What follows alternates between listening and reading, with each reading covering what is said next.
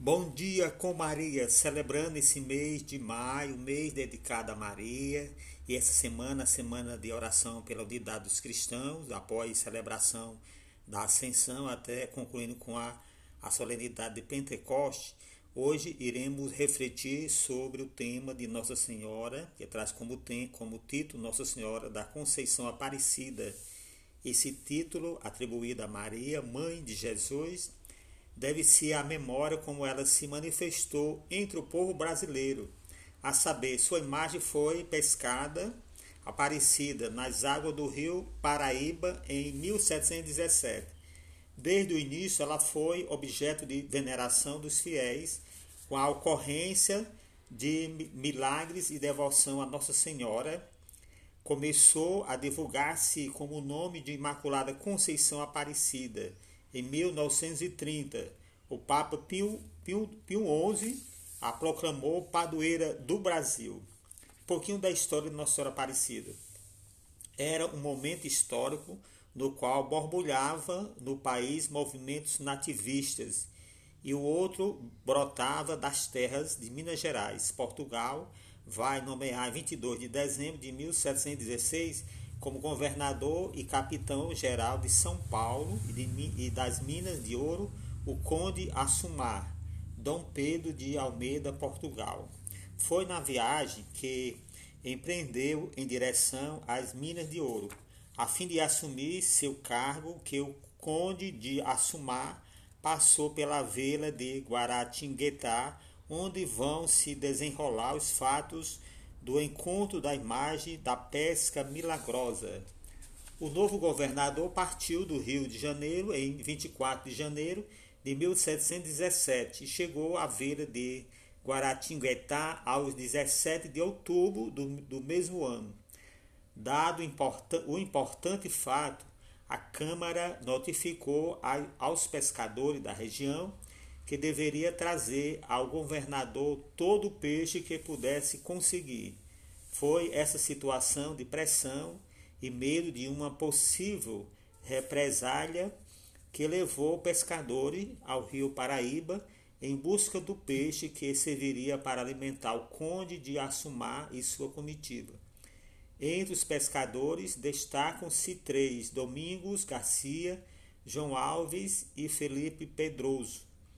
Esses homens, com suas canoas, começaram lançando sua rede no porto José Corrêa Leite e continuaram até o porto do Itaguaçu, percorrendo uma distância de praticamente 6 quilômetros.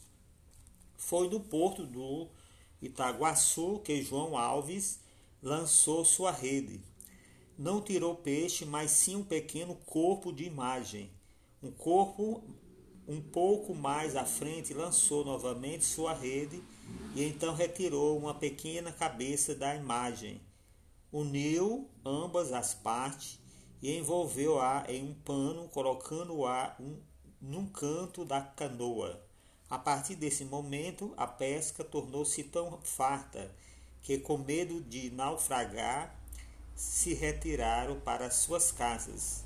Depois do evento, Felipe Pedroso buscou consertar a imagem, colocando-a num oratório da família muito simples e feito de madeira. Aqueles homens começaram a se reunir para rezar a Nossa Senhora, que prodigalizou abundante pesca à Imaculada Conceição Aparecida, como será chamada. A cor da imagem assemelha-se à tez da população da região, formada por mamelucos, índios, negros, alguns mulatos e brancos. Trata-se não só de uma senhora comum, mas alguém que tem a cor do povo.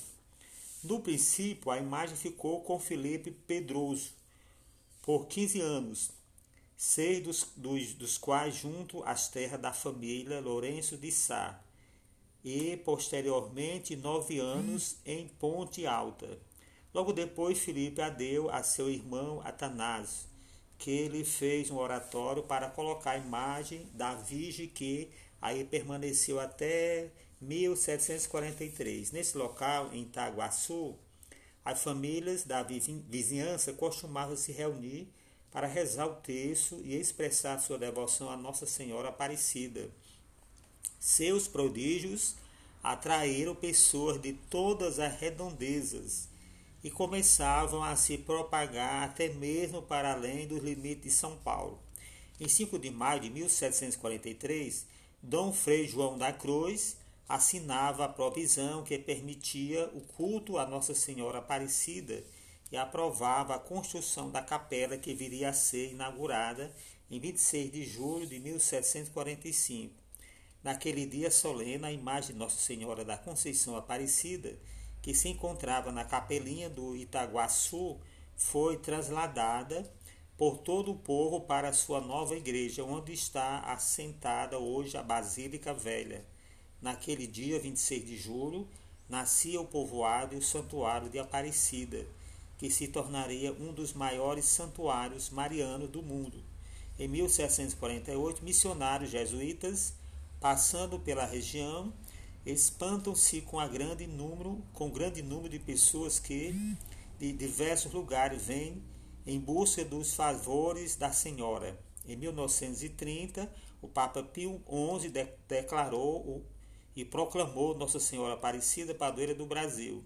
Em 1952, iniciou-se a construção da nova Basílica em 1767, quando se celebrou o jubileu dos 250 anos do encontro da imagem, o Santuário de Aparecida tornou-se de fato nacional convergindo para ele todos os domingos grandes multidões de peregrinos. Nessa ocasião, Papa Paulo VI ofereceu à Basílica de Aparecida a mais importante honraria, a Rosa de Ouro. No dia 4 de julho de 1980, a Basílica Nacional de Nossa Senhora Aparecida é solenemente consagrada pelo Papa João Paulo II, de forma que esse é um pouco da da história da devoção à Nossa Senhora, que traz como título Nossa Senhora da Conceição Aparecida. Ave Maria, cheia de graça, o Senhor é convosco. Bendita sois vós entre as mulheres, bendito é o fruto do vosso ventre, Jesus. Santa Maria, Mãe de Deus, rogai por nós, pecadores, agora e na hora de nossa morte. Amém para que nunca nos falte a força e a esperança de Maria as, nas horas difíceis da nossa vida. Nos abençoe, Deus, que é Pai, Filho e Espírito Santo, nos protegendo, nos guiando